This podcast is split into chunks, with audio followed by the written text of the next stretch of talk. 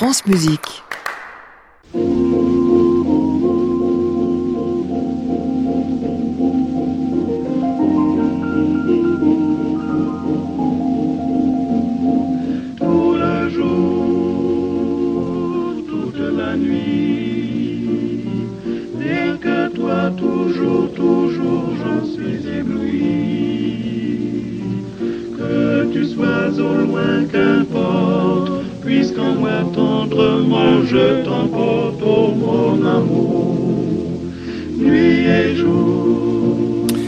Bonsoir à tous et bienvenue dans le Classic Club sur France Musique, l'émission que vous suivez depuis chez vous tous les soirs de la semaine, 22h en direct depuis l'hôtel Bedford à Paris, 17 rue de l'Arcade, l'émission que vous écoutez aussi jusqu'au bout de la nuit et bien après 23h en passant par notre site francemusique.fr. C'est un invité qu'on aime vraiment bien recevoir, chef d'orchestre qui vous parle de psychanalyse, de la Torah, de Foucault et puis voire même des gilets jaunes. Enfin, ça dépend des jours, ça dépend de la forme. On verra bien ce qui aujourd'hui lui tient à cœur. Emmanuel Krivine sera avec nous pour nous parler du National et de ses prochains concerts. Et puis on fêtera les 10 ans du quatuor Zaïd, magnifique quatuor, qui sera représenté par Sarah Chenaf et Juliette Salmona. Nous sommes ensemble avec euh, eux et elles tous et toutes jusqu'à 23h. Bienvenue à tous dans le Classic Club.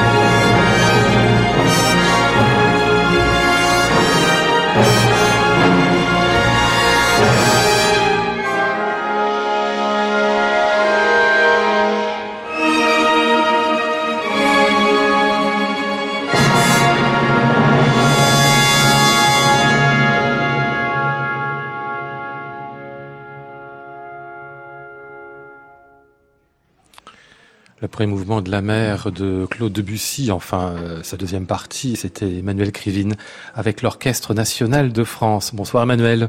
Bonsoir. Euh, je ne sais plus qui disait qu'il n'aimait pas la mer après l'avoir entendu à Debussy. Oh, il y a de très beaux moments, surtout, enfin un très beau moment à 9h12, en prenant de l'eau, à midi sur la mer. C'était idiot, tout est beau dans cette musique. Hein eh, mais les gens ont besoin de commenter pour exister. Oui. C'est tout. Oui, enfin, c'est peut-être un compositeur qui a dit ça en plus, je crois. Parfois, les compositeurs aussi ont besoin de ça, non?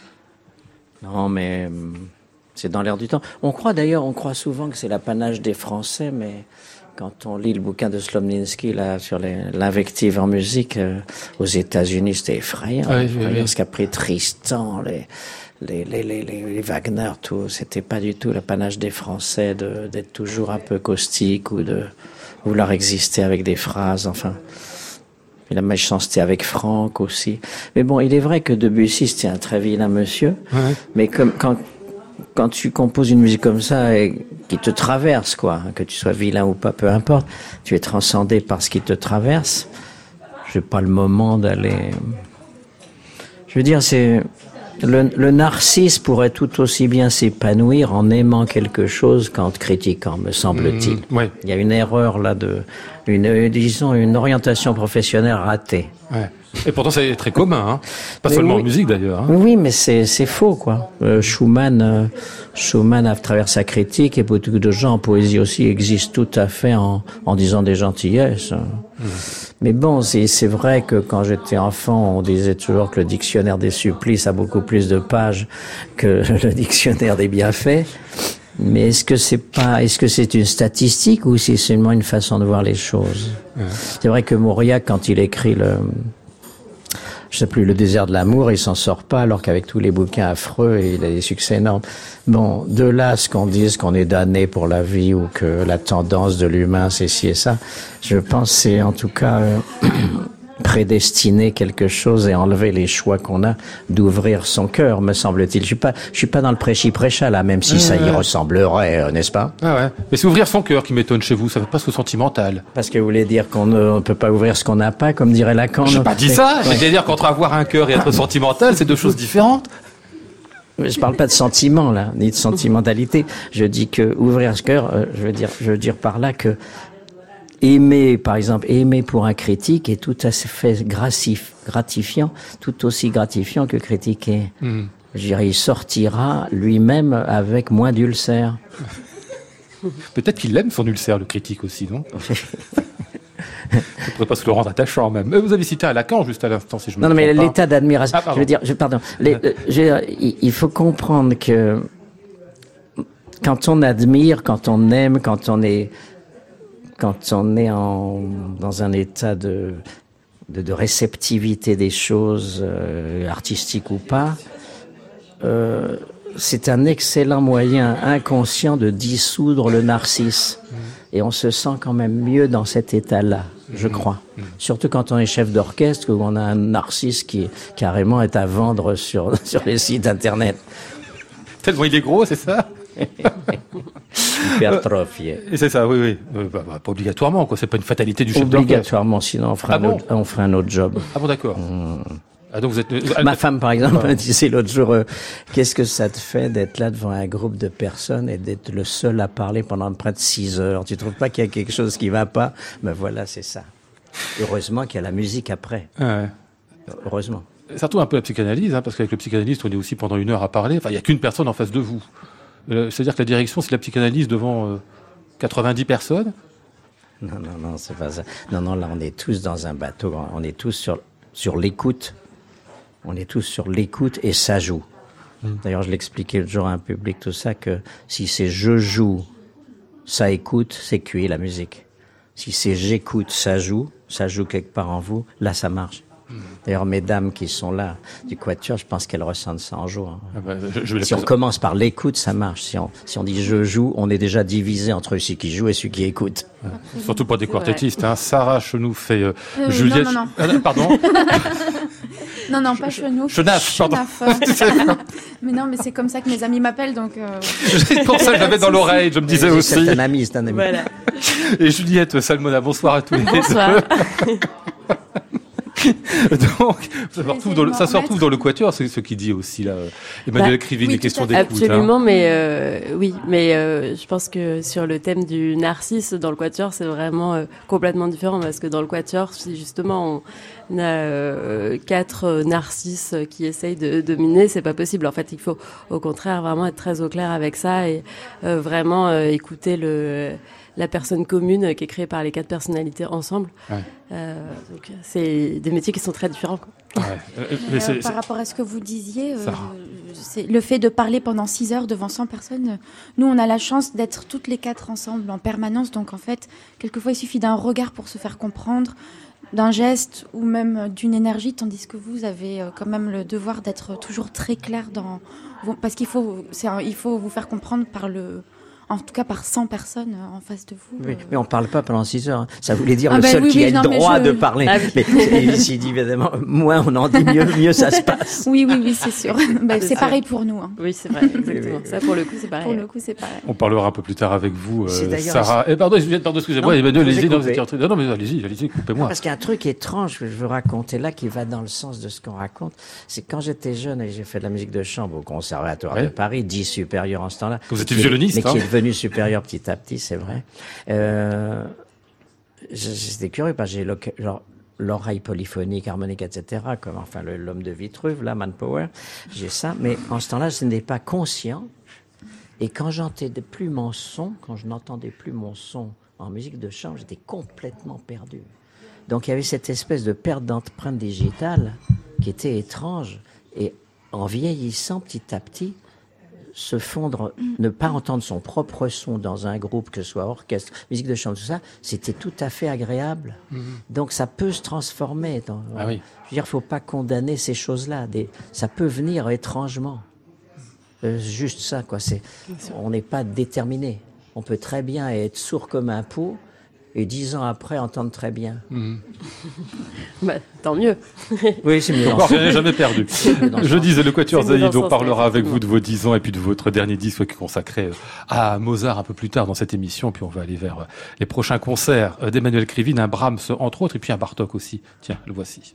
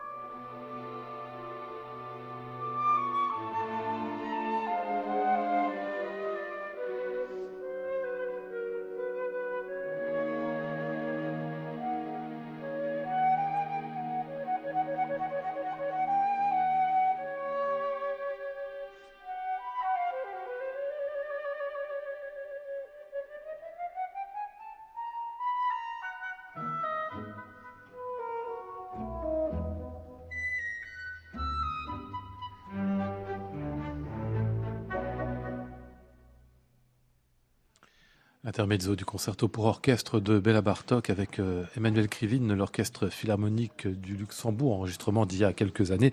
Concerto pour orchestre que vous reprendrez dans quelques jours, bah, pas plus tard que jeudi, Emmanuel Krivine, cette fois avec euh, l'orchestre national lors d'un concert à Radio France, qui sera d'ailleurs évidemment retransmis sur notre antenne euh, de France Musique. C'est étrange ce qu'on vient d'entendre comme musique, même pour Béla Bartok lui-même, il y avait quelque chose de presque pris le sautier, limite la première partie, presque une musique de clown au milieu. On ne sait pas à quoi ça ressemble tout ça, il y a quoi ça tient, euh, Emmanuel Là, c'est un, vraiment un concerto pour orchestre, donc il a, il a fait absolument pour tout le monde, toutes les catégories, tous les genres. Et là, c'est un, si tu veux, c'est un, ça fait fonction de sorbet, ce, morceau-là. Entre, entre une élégie absolument horriblement tragique et désespérée, dont on ne sort pas indemne. Là. Puis je disais à l'orchestre hier que si jamais on est un peu gastronome, on fait jamais la pathétique ni le concerto pour orchestre, enfin, ce qui me concerne, ah parce qu'après, on est cuit, tellement c'est identifié. Et euh, non, et le final, évidemment, ça, il reprend vie. Mais ça, c'est un, une merveille. Et cet orchestre, là, c'est avec Luxembourg, j'ai été pendant neuf ans, ça qui sont très chouettes, et j'ai quitté en 15, enfin, il y a quelques années. Et là, je dois dire qu'avec le national, c'est très agréable aussi, qui sont très, comment dire, euh, extrêmement professionnels, très rapides, qui pigent tout à toute vitesse. C'est des gens qui ont vraiment une, une immense pratique, quoi. Ils ont eu quand même des bons petits directeurs entre Mazel, euh, euh, Dutoit, ils ont dû, des gens qui connaissent leur job. Donc ils sont habitués à, ils, ont, ils sont très réceptifs. Et je dois dire qu'en musique, on s'entend très bien. Euh, évidemment, s'il y a des trucs adjacents, de l'extra-musical, complications, des grandes structures, ça peut être compliqué. Mais en musique, c'est toujours extrêmement agréable et une immense différence avec le passé dans cette maison. Hmm. Euh, quand j'y étais, quand j'apprenais un peu la direction, enfin un peu après, en 75, vous étiez pas nés tous. Bon, bah, c'est ça, c'est les, c'est les vieux qui veulent dominer la situation et, qui s'enfoncent croyant le contraire. Et donc, donc ceci dit, euh, donc euh, j'étais en 75 là-bas et là, en ce temps-là, si tu te fritais avec quelqu'un, ah oui. eh bien, en musique, ça se passait pas très bien. Ah Alors que là, il y a une totale désidentification. C'est-à-dire que tu peux te disputer sur je ne sais quel truc ou, par exemple, il y a un hôtel qui pourrait être plus près de la salle de concert en tournée. Enfin, bref, tout le monde est sans dessus dessous. Et là, dès qu'on passe dans le langage musical, hop, tout ça, on peut se, la paix est là et les mêmes personnes avec qui tu as peut-être euh, discuté de quelque chose cinq minutes avant, tout fond et ce... Voilà pourquoi la musique est la vraie religion. Quoi.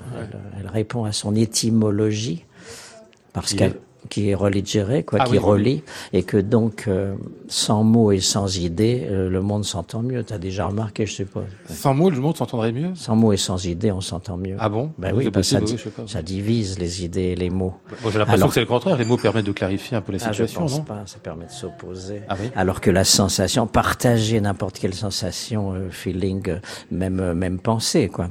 Je veux dire, partager, c'est plus facile que tout ce qui peut opposer, se justifier, renforcer le, si tu veux, la dialectique, quoi. Alors la musique unifie, c'est merveilleux, ça c'est vrai. Euh, pour faire de la musique, il faut des orchestres. On n'a pas trop d'orchestres aujourd'hui. Enfin, je pense dans une ville comme Paris. On non, non, alors là, si vous, si vous lisez les journaux, jetez-les. Enfin, servez-vous-en ah pour une flambée le samedi soir. Mais je veux dire, euh, c'est une légende. Cette histoire qui voyait trop d'orchestres ici, c'est une sombre rigolade. Hein. Ah Moi, je veux bien que les gens viennent me le raconter face à face. Hein. Parce que par rapport à Berlin, Tokyo, Londres, Berlin, n'en parlons pas. On est, il y a beaucoup moins d'orchestres ici. Vous en avez, disons, trois gros. Il y en a plus Île-de-France à Paris, c'est encore, et puis l'opéra, les opéras. Mais c'est rien du tout, quoi. Bah, ça fait quand même quatre ou cinq ou six, c'est pas mal. Trois, il y a trois Oui, orchestre symphonique, vraiment. C'est rien du tout par rapport à Londres, Berlin, Tokyo, etc. Simplement, c'est pas, il faut piger un truc que d'ailleurs tous les Américains comprennent ça très bien et vous aussi parce que vous êtes, euh, n'est-ce pas? Euh, C'est que c'est pas c'est pas la demande qui crée l'offre, c'est l'offre qui crée la demande. Bon, alors arrêtons de nous fatiguer avec ça. Plus il y aura de musique, mieux on se portera, c'est tout. Plus il y aura de musique, plus il y aura de, enfin, de, offres musicales, plus il y aura de gens pour l'écouter. Oui, et puis il y a aussi que des gens qui, par exemple, euh, souffrent de tas de choses, euh, dégustent sur euh, plusieurs plans, que ce soit santé, argent, tout ce que tu veux si tu écoutes le, par exemple un bon brandebourgeois ou le quatuor de Mesdames ou le prélude de Lohengrin ou du bon jazz ou de tout ce que tu veux, pendant ce temps-là, il est évident que tu te recharges et quand tu ressors pour, par exemple, aller dans une manif, par exemple, ouais. tu la fais pas de la même façon que si t'as pas écouté de musique, par exemple. Donc les gilets jaunes n'entendent pas assez de musique, c'est ça Ils vont pas ah non, au mais concert. Je, je, non, les gilets jaunes, euh, ça dépend lesquels. Tu me diras, j'ai pas, j'ai pas mesuré. Hein. Mais je pense qu'il y a des euh, gens qui n'ont pas créé ça pour rien. Mais, mais tout ce qui est récupération d'eux, c'est plus compliqué. Mais le gilet jaune qui, qui lui a pensé que c'était utile, je le comprends. Bon, il est vrai que une revendication individuelle, c'est très difficile à faire passer. Je pense que si déjà ici, on n'avait pas dressé une statue à Robespierre, un, on n'avait pas zigouillé Louis XVI, mais on l'avait mis dans une vitrine, deux, comme, comme, en, Angleterre. Comme en Angleterre. Ouais, si tout ça n'était pas arrivé, qu'on n'avait pas, et qu'on qu s'en prenait, qu'on jouissait moins de la dialectique que des solutions, par exemple en Suisse où j'ai bon j'ai été là 32 ans c'est vrai mais en Suisse par exemple tu t'accordes tout de suite bon le pays est petit c'est dangereux etc on peut pas s'amuser comme ça on n'a pas le choix mais tu t'accordes tout de suite avec l'autre pour que le pays souffre pas ah oui, oui. toujours Toujours. Tu mets le temps parfois en tout, tout de hein. suite, tu te dis euh, comment ouais. on fait pour que ça, pour que l'usine prenne pas la sauce ou que le pays ne ouais. sombre pas que ça. Par exemple, chaque votation en Suisse pour travailler moins, les Suisses refusent. Mm -hmm. T'entends ça Bon, parce que ça mettra le pays en danger. Bon, si on prenait un peu de, peut-être pas imiter ça, c'est inimitable, c'est une autre culture. Mais par exemple, un peu décentralisé et un peu, comment dire, euh, chercher à ce que les choses marchent plutôt qu'à qu'à illustrer le symbole du coq. On n'a qu'à changer de symbole. Tiens, pourquoi on change pas de symbole -hmm. on met le, le coq, ça vous plaît pas? On enlève le coq et on ouais. se trouve un autre symbole. Si ça se trouve, la société ira mieux, qui sait? Rien qu'avec un symbole? Bien sûr, parce que le Ah oui. symbole, c'est le symbole non seulement on le choisit, mais après on le cultive et on le choisit pas par hasard. Mais si on en choisit un autre, peut-être qu'il va, ça va revenir sur vous, le changement de symbole. Qui sait? Excusez-moi, ça fait un peu curton. Enfin, on se refait pas. hein. Classic Club, Lionel Esparza, France Musique. On va vous retrouver euh, dans, avec l'Orchestre National de France à nouveau ici, Manuel Krivine et un soliste à côté de vous. Tiens, c'est Bertrand Chamaillou dans ce concerto, le deuxième de Camille Saint-Saëns.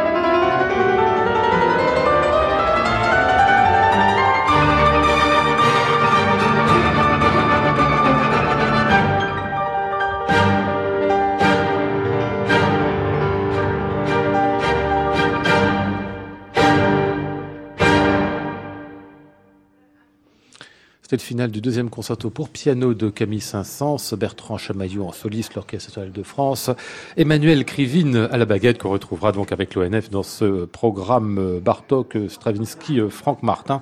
Ce sera donc ce jeudi à Radio France. Oui, pardon, un mot, Emmanuel Chamaillot, c'est un type très chouette. Ah oui, oui, oui, bah oui, Vous savez, c'est un artiste qui a qui qui a choisi euh, une certaine façon d'être euh, que permet notre époque. Mhm.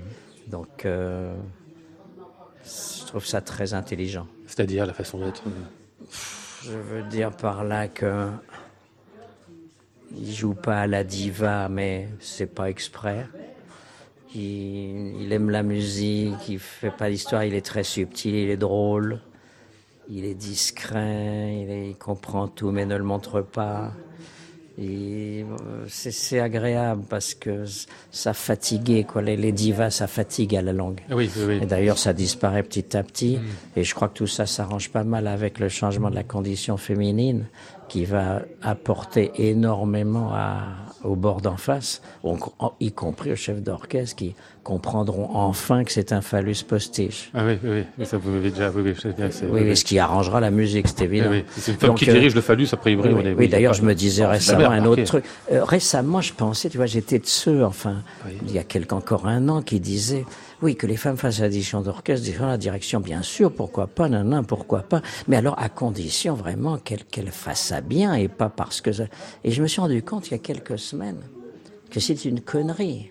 Parce que vu le nombre de ringards qu'il y a dans la direction d'orchestre comme mec, pourquoi elles auraient pas le droit d'être mauvaises?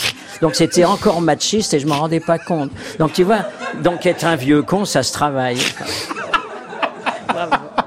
Non, c'est ne plus l'être qui se travaille. Oui, oui, dans les deux. J'ai débarqué il n'y a même pas une semaine dans mon crâne faut parfois du temps pour que l'intelligence. Euh, vous avez raison, on évolue comme ça. Euh, Johannes Brahms, euh, ce sera un cycle que vous avez commencé déjà avec l'ONF cette saison. Emmanuel Krivine que vous poursuivrez le 6 juin avec la troisième symphonie. On a déjà lu cette saison la, la deuxième et puis le, Requiem allemand. La troisième, ce sera le 6 juin, je le disais, qui est quand même un ouvrage particulier. C'est peut-être la plus belle des quatre. Enfin, en tout cas, ce que je, je, je tendance à, à penser moi-même. Vous allez me dire que j'ai évidemment parfaitement tort parce que chez Brahms tout est grand. Enfin, là, quand même quelque chose d'exceptionnel. C'est non. Je peux, je peux pas. Moi, c'est comme les histoires de un gars qui répondait euh, j'aime pas tel tel vin, j'aime que j'aime pas euh, les vins, tel vin, tel vin, j'aime que les que les que, certaines bouteilles. Ah oui. Bon, bah, c'est en musique, c'est ça. tu veux, tu tu aimes pas un type globalement, tu as tu as une une affinité avec telle ou telle euh, telle ou telle œuvre et en tant que public, en tant qu'artiste, en tant que ça, je veux dire, en fait, personne n'en a rien à faire de nos affinités. Le gars, il a envie d'entendre ce qu'il a envie d'entendre, et nous, on a au service d'eux. Simplement, faut essayer de ne pas faire ce qu'on sait pas faire. J'essaye, mais j'y arrive pas toujours. J'essaye de d'inviter pour des choses où je serais pas très habile quelqu'un qui le fera très bien. Mhm. Quand j'étais à Lyon pour euh, les malheurs, j'avais pris il y avait Kurt Sanderling qui était venu euh, Inbal euh, euh, Kurt Sanderling et et aussi il y avait Yarvi et il y avait enfin moi j'avais pris les types qui faisaient le mieux le malheur en ce temps-là. Et tu veux en ce moment, j'essaye aussi de faut comprendre qu'un orchestre a besoin d'avoir toujours euh, quelqu'un qui soit en affinité avec le programme. Hmm. Aussi pour le public, on, lui doit ça. Donc faut pas s'amuser à se croire un généraliste. D'ailleurs, entre nous, un généraliste, ça dit bien son nom. C'est un généraliste. Donc il vaut mieux, comme on dit, on a atteint le général qu'à travers le particulier et, et lycée de Versailles. Donc, si tu veux, il est évident qu'une saison se portera mieux si les solistes et les chefs sont en adéquation avec l'œuvre, etc. Et pas se faire, on n'est pas là pour se faire plaisir uniquement. Hmm. On est là pour que la musique soit servie. Donc je comprends bien, comme celle de Brahms, vous estimez vous pouvez la servir bien. Ah bah celle de Malheur, sinon, sinon de Malheur, je la ferai pas. Sinon je la et, et pourquoi Malheur non d'ailleurs Tiens, qu'est-ce qui vous Ah, c'est pas Malheur non du tout. Non, non. Oui, Certaines Malheurs, j'y comprends rien. Ah, et puis en plus, il y a une certaine hystérie où j'ai du mal à piger l'hystérie. Alors, alors que par exemple chez Strauss. Euh, tout va bien, quoi. Euh, Malheur, il y a quelque chose. D'ailleurs, ils en parlent très bien. Adorno, euh, Arnoncourt, là, une certaine, un certain exhibitionnisme que je ne sens pas chez, par exemple, Tchaïkovski, où c'est très pudique, contrairement à l'apparence. Schumann, Strauss, qui est un robinet à musique à la Mozart, tout ça. Avec Malheur, c'est chouette, mais on est un peu en représentation. Enfin, on fout son narcisse sur la table. Et si tu veux, j'ai du mal avec ça, même si c'est un mec génial, évidemment, évidemment. Évidemment. Brahms, donc la troisième symphonie. Vous m'en direz rien de particulier sur elle, non? Sinon sur la troisième, non? Bon, je vais Oh. pas paraphraser la musique parce que je saurais pas faire. Ah bon, je saurais d'accord. pas faire. C'est une merveille, c'est Bah évident, oui, oui. évident. Bon, le 6 juin, donc ce sera euh, à Radio France dans le cadre de ce cycle Brahms proposé par euh, Emmanuel Krivine. Tiens, je vais vous faire une petite proposition d'un truc à entendre, euh, Emmanuel. Euh, je sais pas si ça vous inspirera quelque chose, vous me direz après. Ça va être assez rapide, mais, mais bien.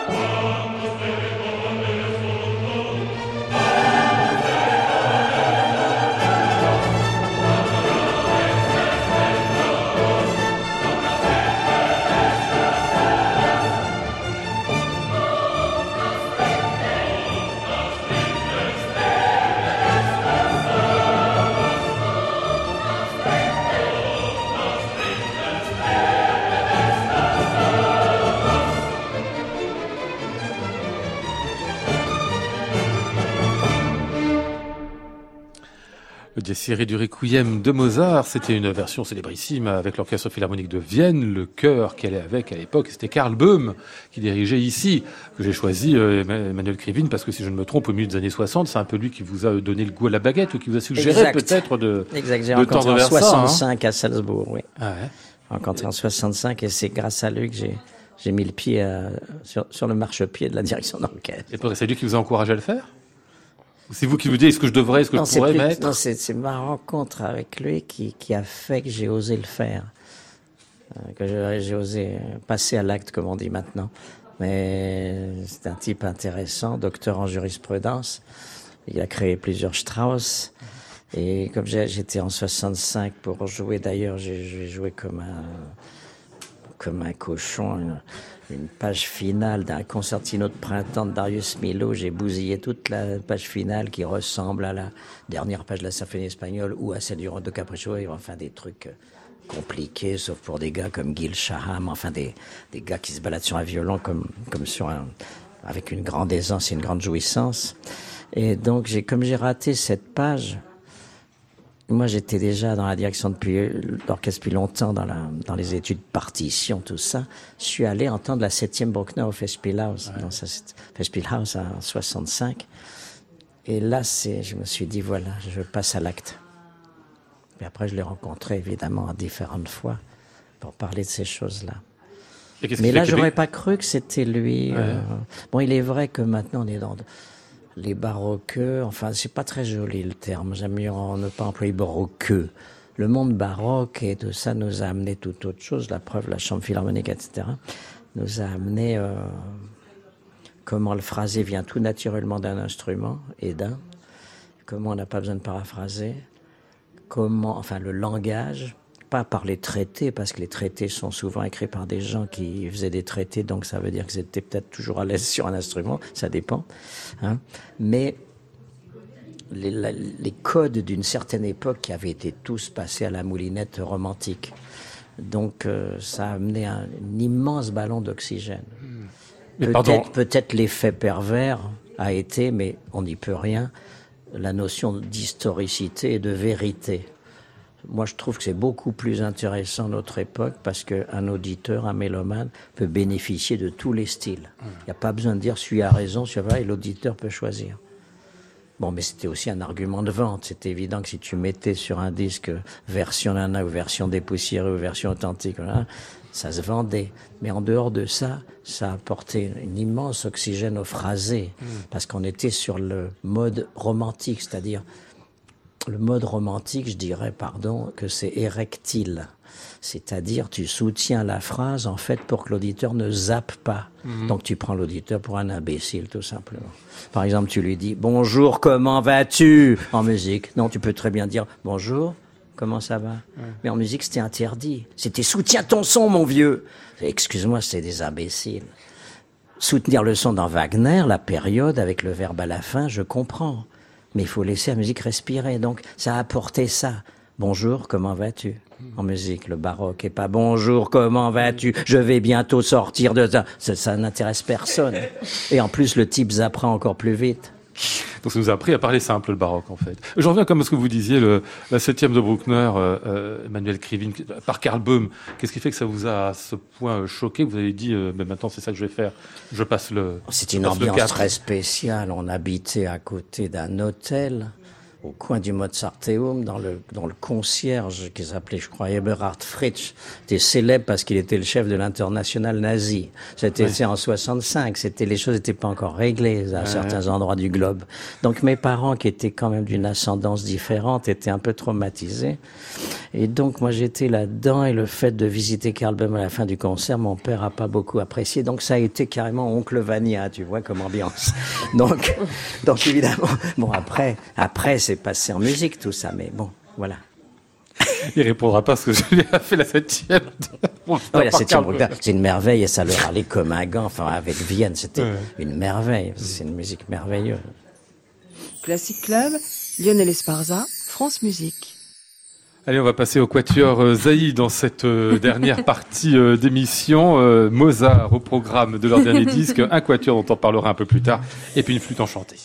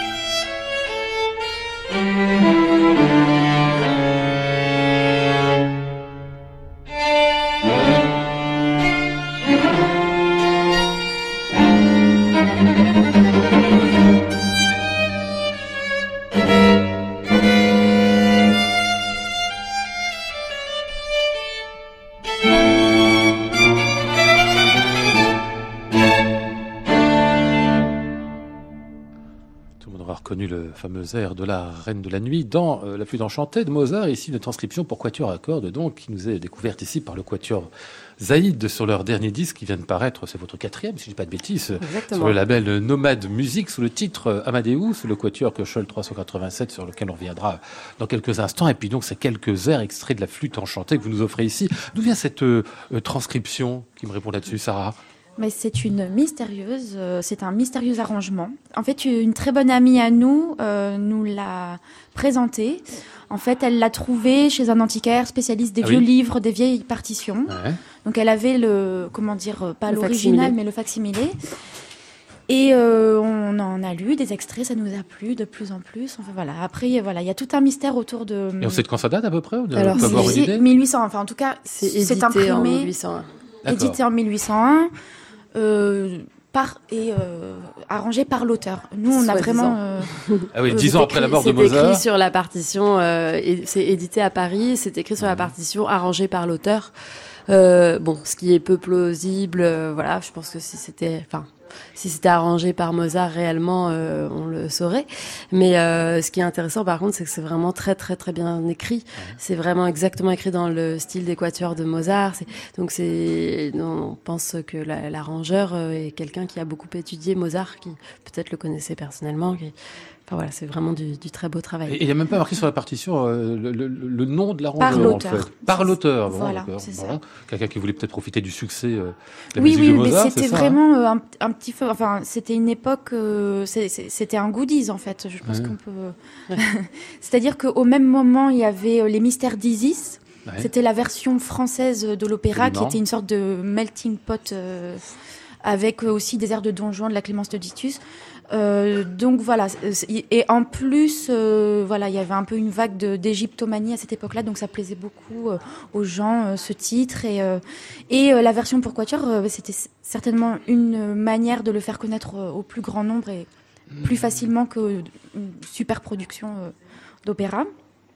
Mais aujourd'hui, du coup, nous, notre démarche, elle est un petit peu inversée puisque quand même beaucoup de gens connaissent l'opéra euh, et nous, en jouant l'arrangement, en fait, on fait appel à l'imagination des gens pour euh, recréer dans leur tête le décor, euh, l'orchestre, enfin les chanteurs. voilà, nous, en fait, on, l'histoire, grâce à cet arrangement, on, on va, enfin, à travers cet arrangement, on va vraiment incarner des, des, des, divas, des ténors, enfin voilà. Oui, parce que vous êtes à peu près tous les euh, chanteurs. Les, oui, on est le décor, on est, euh, on est l'orchestre, euh, on est voilà. Mais on n'est que quatre. Mais tout ça dans une écriture qui est quand même très mozartienne, comme vous le disiez tout à l'heure. Hein. Ah, celui qui a écrit pour le quatuor ici, ça connaissait les quatuors de Mozart. Oui, très, très bien et puis la, répartition des, des voix aussi est, est, très très est faite vraiment très savamment. Enfin, au début, on trouvait ça même dommage, par exemple, que euh, Zarastro ne soit pas euh, euh, un solo de violoncelle, mais finalement, juste pour des questions de, disposition et de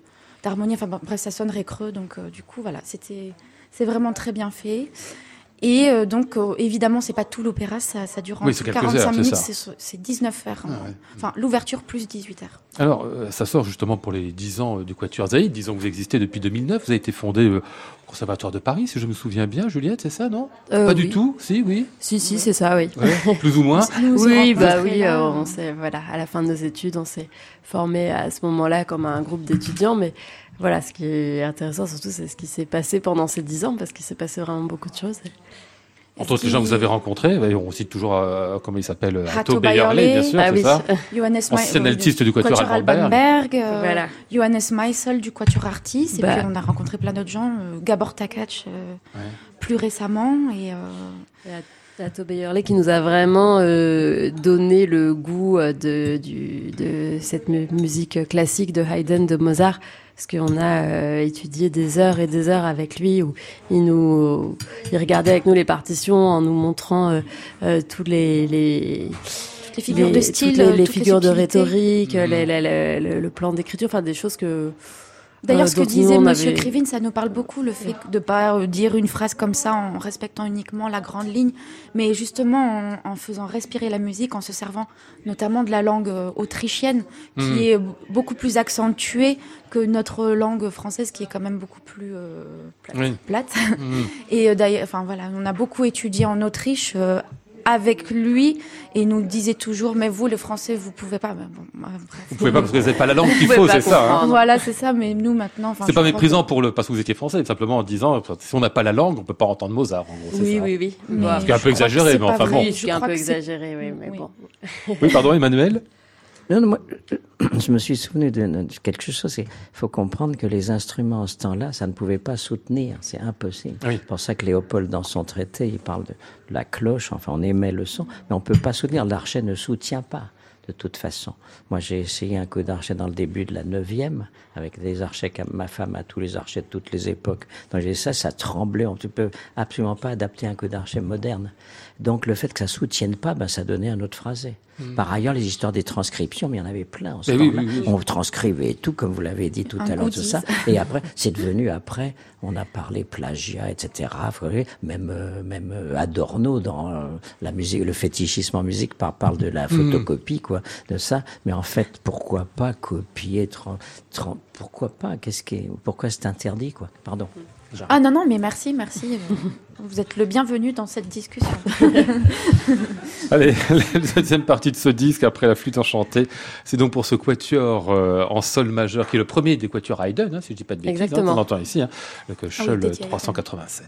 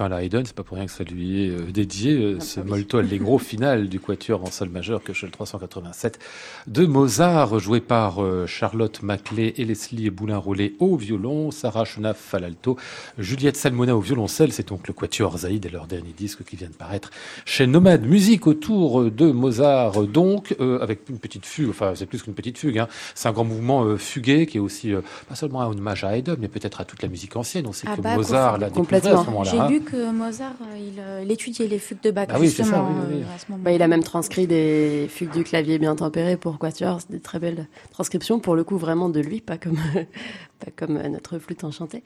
Euh, oui, bah, c'est très tourné vers le baroque, effectivement, euh, juste par la, la forme de la fugue en elle-même. Euh, et en même temps, c'est très moderne comme fugue, déjà, juste par le caractère qu'elle a, cette fugue, Mm. Qui est très pétillante, aussi, très oui. joyeuse. Voilà. Puis par, euh, il y a des carrures régulières qu'on pourrait pas trouver chez Haydn. Y a. plein, voilà, il y a Plein de choses là-dedans. plein de choses qui sont la signature de Mozart. Un festival pour vos 10 ans aussi, c'est le festival du Quatuor de Luberon. Je dis bien Luberon, hein. Ah, oui. bravo. Hein, bien sûr, on est d'accord. Hein. C'est comme ça que ça se dit. Euh, Là-bas, en tout cas. Euh, 44e édition, donc c'est par 44 ans, évidemment, que vous y êtes. Vous étiez Non. même pas né, comme dirait, comme dirait Comme Emmanuel. dirait Emmanuel Trier. Euh, mais là, ça fait juste euh, la première année que vous vous occupez de la programmation Oui. musicale de ce quatuor. Ce sera du 15 au 25 août dans différents euh, villages et villes du Luberon, euh, justement. Autour du quatuor à cordes, bien sûr, vous avez invité quoi? Des amis, les quatuors que vous aviez envie d'entendre Ça fait Les gens qu'on, les, des, des quatuors qu'on admirait. Après Ouais. cette année, euh, on a, on a choisi comme thématique la femme, compositrice, euh, muse euh, et interprète. Et donc, on a invité en résidence la compositrice Camille Pépin. Ouais. Et on a essayé cette année d'avoir un peu plus de femmes interprètes. Et il y a quelques quatuors comme le de- vôtre qui sont uniquement oui, féminins oui. en plus. le hein. nôtre, le quatuor Aquilone. Ouais. euh, après, un quatuor euh, composé essentiellement de femmes, euh, euh, les Voce, le quatuor Chiaroscuro. Euh, voilà. on et, puis, là, on va venir euh, dans quelques jours faire un, un- deux concerts de pré-festival euh, pour présenter aussi la saison. Mhm. Euh, Une saison qui sort donc avec plein de quatuors, comme on l'aura euh, compris, une, une dizaine de concerts entre le 15 et le 25 août, et les euh, deux concerts euh, en question dont vous nous parlez de lancement, ce sera là le 29 avril à Apt et le 30 avril à La Roque d'Enterron. Vous jouerez euh, l'occasion de ces deux concerts, les dissonances de Mozart et puis le quatuor La jeune fille et la mort de Franz Schubert. Et puis je signale encore, vous aurez un autre concert, le quatuor Zaïd à la Grange au lac d'Evian. Là, ce sera cette fois le 18 mai, aucun rapport avec le festival en question, mais ça permettra d'y penser aussi. Euh, Emmanuel Krivine, euh, vous avez jamais songé à faire du, du quatuor à cordes du temps où vous étiez euh, violoniste? Est-ce que ça vous a chatouillé? Est-ce que vous en avez rêvé, vous qui aimez tellement le grand répertoire et sa grandeur? Oui, j'adorais ça. Puis j'ai été élevé dans une famille qui découvrait tout ça et tous les Berg, les Shostakovich. Et le 14e, euh, toute la journée, il y avait le 14e Beethoven. Ils écoutaient du quatuor tout le temps. Mais j'ai, j'avais un problème. D'abord, j'aimais l'orgue. Ouais. Et donc, j'avais, besoin de timbre. Bon, ma femme n'est pas d'accord avec moi et elle a bien raison entre nous. C'est qu'elle dit qu'il y a autant de timbres dans un quatuor qu'avec plein d'autres instruments. Mais pas pour moi. Je- J'aime bien tout ce qui est timbre différent.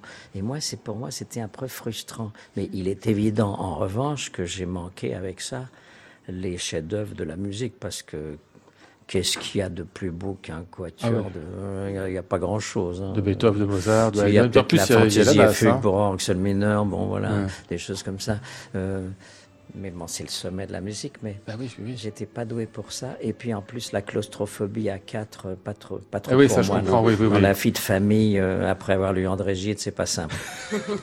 Mais vous vous en sortez bien, j'ai l'impression, le quatuor très ça a l'air d'aller pour l'instant. Hein. c'est- C'est intéressant cette comparaison avec les timbres parce que moi il y a une image qui me parle beaucoup, c'est que, enfin, on dit souvent que le quatuor à cordes, le son du quatuor à cordes, c'est un peu comme euh, une photographie en noir et blanc et dans, en un sens, dans une photographie en noir et blanc, il y a peut-être autant de nuances euh, de lumière que dans une photographie en couleur en fait. Je Et suis donc, on pourrait d'accord. Peut-être euh, avoir ça que je vous cette comparaison-là. quelque chose. Oui, c'est pas ce que je voulais dire. Mais... Mais non, nous, en tout cas, on souffre pas de la claustrophobie. euh. Non, ça non. Non, non, non, Et, et de la névrose, normalement, non Vous êtes Non, bien non. avec ça Non. Mais juste comme Bah, il faut, c'est comme il beaucoup Juste faut. comme il faut, c'est ça. oui, oui. Quand on est trop névrosé, on a trois personnes pour nous le dire, donc euh, c'est tout bénef. Allez, un petit peu du Quatuor Zaïd encore, ce qui était votre dernier disque avant le Mozart. Il est consacré à César Franck.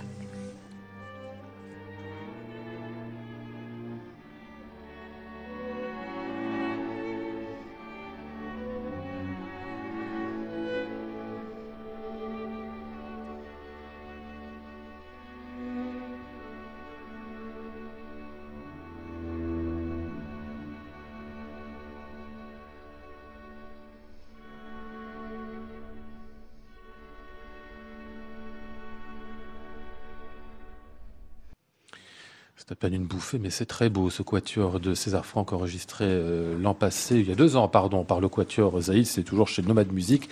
Leur dernier disque, donc, Tout Mozart, vient de paraître chez Nomade aussi, vous l'aurez compris. Le festival du quatuor de Lubron avec le quatuor Zaïd, ce sera euh, entre le 15 et le 25 août. Et le prochain concert d'Emmanuel Krivine autour de Béla Bartok, Stravinsky et Franck Martin à la maison de Radio France ce jeudi. Merci à tous les trois de votre visite. Merci. Merci bien.